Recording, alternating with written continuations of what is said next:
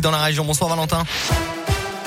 Bonsoir Alexis, bonsoir à tous. À la une de l'actualité, trois jeunes alpinistes français engagés dans une expédition au Népal sont portés disparus, a indiqué aujourd'hui la Fédération française des clubs alpins et de montagne dans un communiqué. Les trois hommes étaient partis dans la région de l'Everest pour gravir plusieurs sommets. Le dernier contact téléphonique avec eux remonte au 26 octobre. Un hélicoptère a repéré des traces d'ascension et les débris d'une avalanche de grande ampleur. Une équipe de secours a été dépêchée ce matin.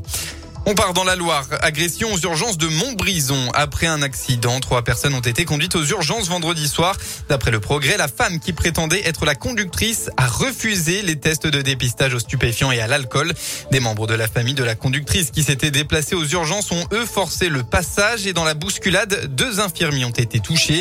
L'un projeté contre un chariot aurait une vertèbre facturée. Deux hommes ont été interpellés et puis placés en garde à vue. On reste dans la Loire. En début d'après-midi, une enfant de deux ans est tombée dans une mare dans le jardin de ses parents dans la commune de la Grêle, située à l'est du Rouennais. Elle a dû être réanimée. Heureusement, la fillette était consciente au moment où elle a été héliportée en urgence absolue euh, vers un hôpital lyonnais. Dans le Puy-de-Dôme, toujours cet appel à témoin. Un homme habitant Rion a disparu depuis le vendredi 22 octobre dernier. Âgé de 64 ans, il est toujours recherché par les gendarmes d'Enezade après la découverte de son véhicule près de Randan. Vendredi dernier, les plongeurs ont sondé un point d'eau à proximité mais n'ont rien trouvé.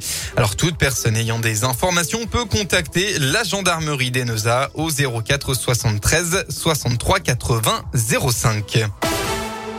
Dans le reste de l'actualité, après plusieurs semaines de tensions croissantes, la crise de la pêche a dominé un entretien entre Emmanuel Macron et, Boris Johnson aujourd'hui. Le président français a appelé à la désescalade, tandis que le premier ministre britannique a insisté sur le retrait des menaces de représailles du gouvernement. Un point sera réalisé mardi prochain sur la mise en œuvre ou non des mesures de rétorsion annoncées par Paris, notamment l'interdiction aux navires britanniques de débarquer leurs cargaisons dans les ports français et le renforcement des contrôles douaniers de camions. De son côté, le G20 s'est entendu sur un objectif de réchauffement à 1,5 degré hier. Les dirigeants ont donc réaffirmé l'objectif de l'accord de Paris. En parallèle, la COP26 s'est ouverte aujourd'hui à Glasgow sur une annonce de l'Organisation météorologique mondiale. Selon elle, les sept années de 2015 à 2021 seront probablement les plus chaudes jamais enregistrées, décrivant un climat mondial entrant en terrain inconnu. On passe au sport en football. Enfin, une affiche de gala ce soir au Stade Montpied en clôture de la 12e journée de Ligue 1. C'est la première fois que les Auvergnats sont programmés en prime time depuis leur montée dans l'élite. Ce sera contre l'Olympique de Marseille à 20h45. La météo pour ce soir, c'est malheureusement le retour des perturbations pluvieuses et ça va continuer demain. La pluie sera présente tout au long de la journée, alternance entre temps nuageux, éclaircies et quelques averses donc. Côté Mercure, eh bien ça baisse un peu. Il fera au maximum de la journée entre 12 et 17 degrés.